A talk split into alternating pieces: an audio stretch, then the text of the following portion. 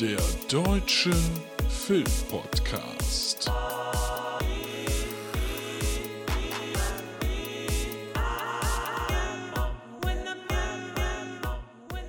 Es ist 1899, Tobi ist weg und bräunt sich in der Südsee. Allein ja mein, ihr kennt das alle, hallo, na, es ist der Deutsche Filmpodcast, es ist Luke und es geht heute um 1899. Das ist ja die neue Serie von Jantje Friese und Baran Brouda, den beiden, die uns für Netflix schon Dark geschenkt haben. Ähm, Dark, ihr erinnert euch, die Gymnasiasten-Serie, die ich wirklich sehr, sehr gut fand, die aber sehr, sehr kompliziert war. Und äh, ja, wo man aus meiner Sicht ein paar Tricks beachten musste, um sich da zurechtzufinden.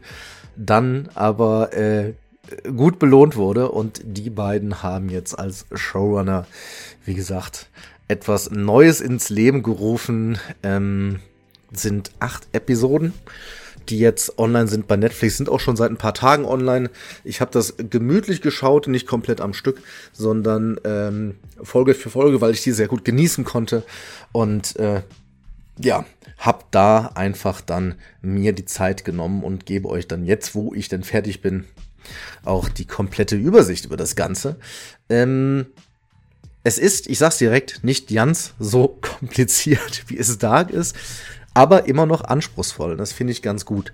Worum geht's denn? Naja, es geht darum, dass wir ein Schiff haben, ein sehr, sehr großes Schiff, das von der Größe her zumindest aus meiner Sicht, so ein bisschen an die Titanic erinnert. Wir bewegen uns hier im, äh, im, Jahr 1899. Überraschung bei dem Titel. Und das Schiff heißt Kerberos und fährt von London nach New York zu der Zeit einfach um diverse Auswanderer rüber in the, the Land of the Free zu bringen. Das ist die Idee und ähm, mitten auf der Route taucht aber auf einmal ein anderes Schiff auf, das dort einfach auf dem Meer treibt, ähm, heißt Prometheus und sieht genauso aus wie die Kerberos. Und da denkt man sich, na, was ist denn da los? Und dann ist die auch noch menschenleer und die Besatzung und auch die äh, Fahrgäste fragen sich, was ist denn da eigentlich passiert? Und darum soll es jetzt gehen und deshalb gibt es da auch gar nicht mehr so viel zur Story, denn das Ganze lebt natürlich von der Story, aber eben auch von, äh, ja, von, der, von der Optik des Ganzen. Und ähm, das wurde gemacht mit äh, dieser Tricktechnik, also Tricktechnik in Anführungszeichen, mit Stagecraft. Das habt ihr vielleicht schon mal gehört, da hatten wir drüber gesprochen, als es Mandalorian gab. Und zwar müsst ihr euch das äh, ein bisschen so vorstellen, dass in der Mitte so eine Art Bühne ist. Sag ich jetzt mal, ich sag's jetzt mal ganz amateurhaft, ne? Ansonsten Stagecraft einfach mal googeln und guckt euch an. Weil das in der Mitte so eine Art äh, Bühne ist, die sich auch quasi schief bewegen kann und drumherum sind ganz, ganz viele LED-Wände und dann sieht das halt so aus, als wenn man irgendwo auf einem Set wäre und muss das Set dafür nicht bauen. Das heißt, äh, das ist günstiger. Auf der anderen Seite ist diese Stagecraft unfassbar teuer. Das ist jetzt auch die erste, die in Europa benutzt wurde und das heißt, Netflix wird da mit Sicherheit noch das ein oder andere drauf machen. Ähm, das kann man gut finden, das muss man nicht gut finden. Es gibt da für alles immer äh, ja, Pro und Contra. Ich fand das Design dieser Serie sehr, sehr gut. Hat mir echt toll gefallen.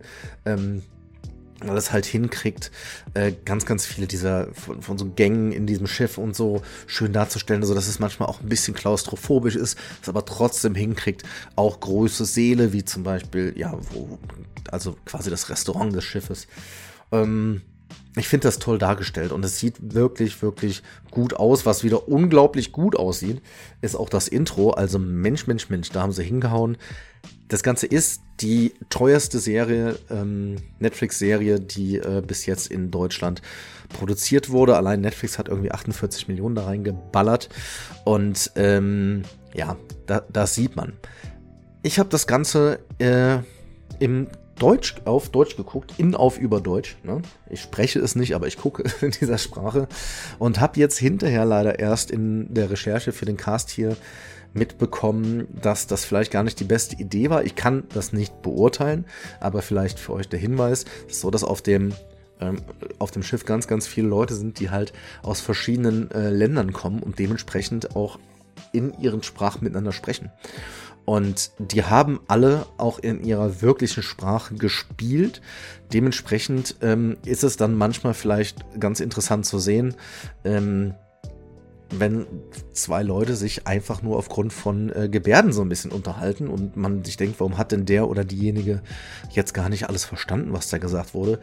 Wie gesagt, ich habe dann nicht zu 100% ich habe das gar nicht mitbekommen, glaube aber, dass das eine gute Erfahrung sein könnte. Deshalb da der Hinweis für euch, wenn ihr das Ganze gucken wollt, ähm, könnte man das auch so machen und dann logischerweise, außer man ist aller Sprachen mächtig, macht man das Ganze ähm, mit Untertiteln. Das ist nämlich äh, meiner Frau aufgefallen. Die sagte, der äh, Angel, den es dort gibt, Angel äh, vom Schauspieler Miguel Bernadeo ähm, gespielt, den kennt sie aus der Serie Elite. Da habe ich auch die erste Staffel äh, von geguckt, aber ich vergesse sowas ja dann auch gerne. Und äh, da spielt er nämlich Guzman und ähm, eben kein komplett Deutsch sprechen. Da hat sie sich ein bisschen gewundert und jetzt im Nachhinein macht das total Sinn.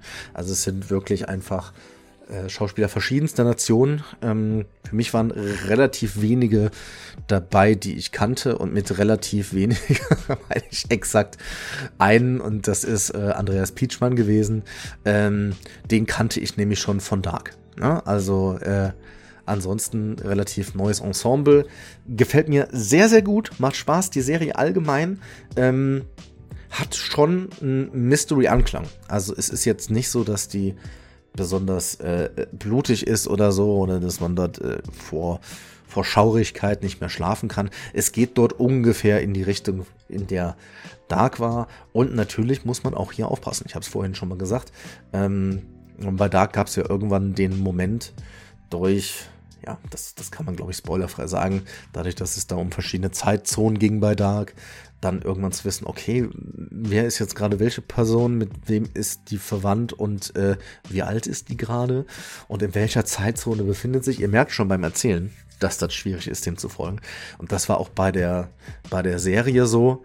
Ähm, das ist hier nicht so. Hier hat es ein bisschen für mich ab und zu Anleihen gehabt von Lost im Sinne von es passieren Sachen und man weiß nicht so wirklich, warum. Jetzt hatte Lost ja das große Problem, dass man da zumindest den Eindruck haben konnte, als die angefangen haben, die Serie zu schreiben, haben die manche Sachen einfach gemacht, Stichwort Eisbär, und wussten nicht wirklich, wo das hinführen sollte.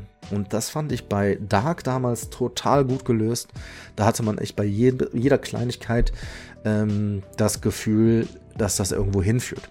Und ähm, das habe ich hier auch.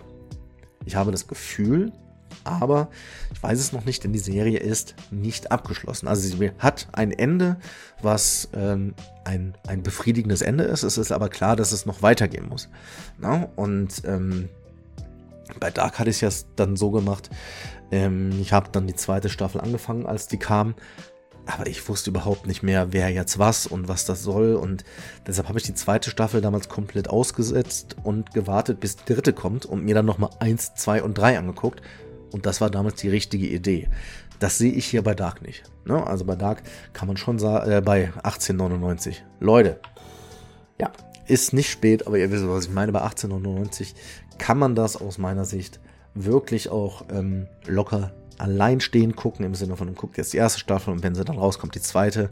Ähm, die Serie war innerhalb der ersten Woche in 58 Ländern von Netflix auf Platz 1 als ähm, deutsche Produktion, also deutsche Produktion in Anführungszeichen. Ich habe es euch ja gerade ein bisschen erklärt. Ähm, also auf jeden Fall ein großer, großer Erfolg.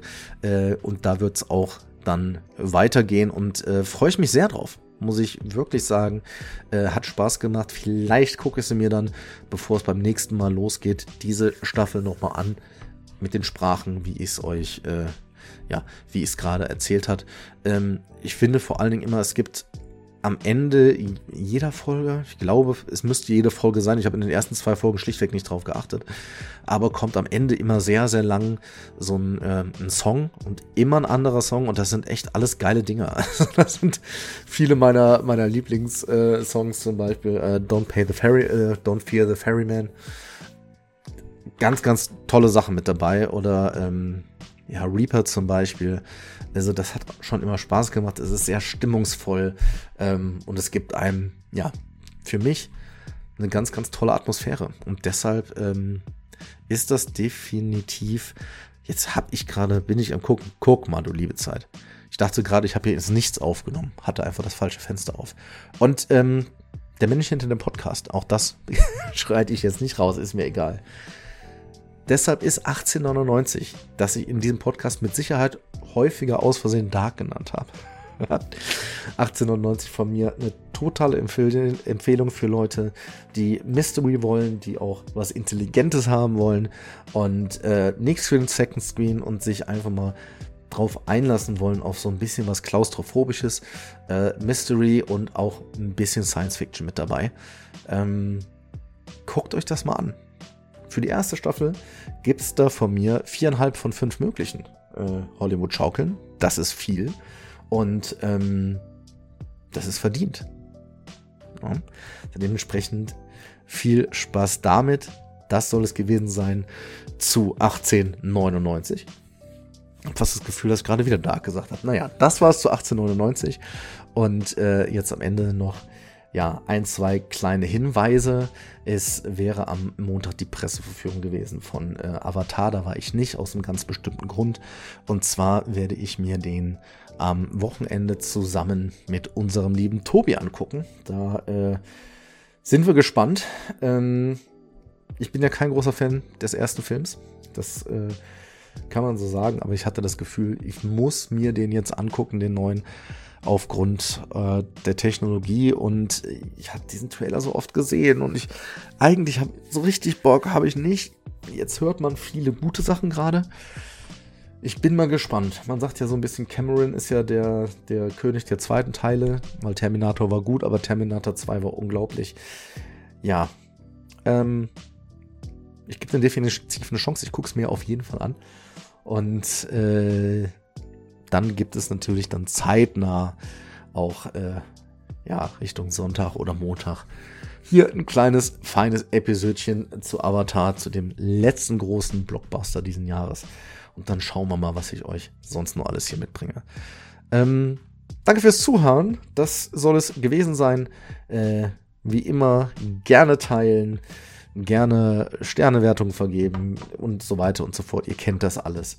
Und dann wünsche ich euch noch eine schöne weitere Adventszeit und guckt euch doch mal 1899 auf Spotify. Oh Gott. Ich mache jetzt zu. Netflix, ne? So heißt das. Macht es gut, schwingt den Hut. Schon wieder genervt.